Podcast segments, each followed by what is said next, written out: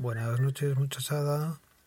Hoy 19 de marzo lo primero que tenemos que hacer es felicitar a todos los José, Pepes y padres que escucháis el podcast.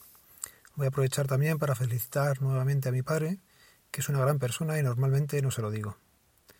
Es muy tarde y casi no llego a felicitaros en un día tan señalado para el podcast, ya que llamándose papá friki era casi obligado tener que grabar hoy algo.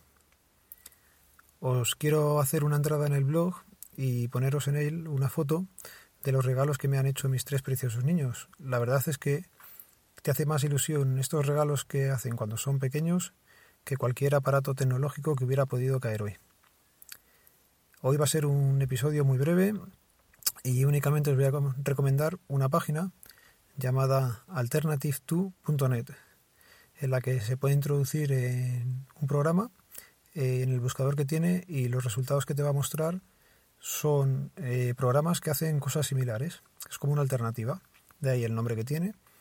Y te puede venir bien, por ejemplo, para saber si hay algún programa de software libre para reemplazar a ese que estamos usando con una licencia conseguida de aquella forma. O, por ejemplo, si es un equipo que tenga eh, limitados los recursos, pues a ver si hay una aplicación que te puede hacer lo mismo y va a ser más liviano el programa.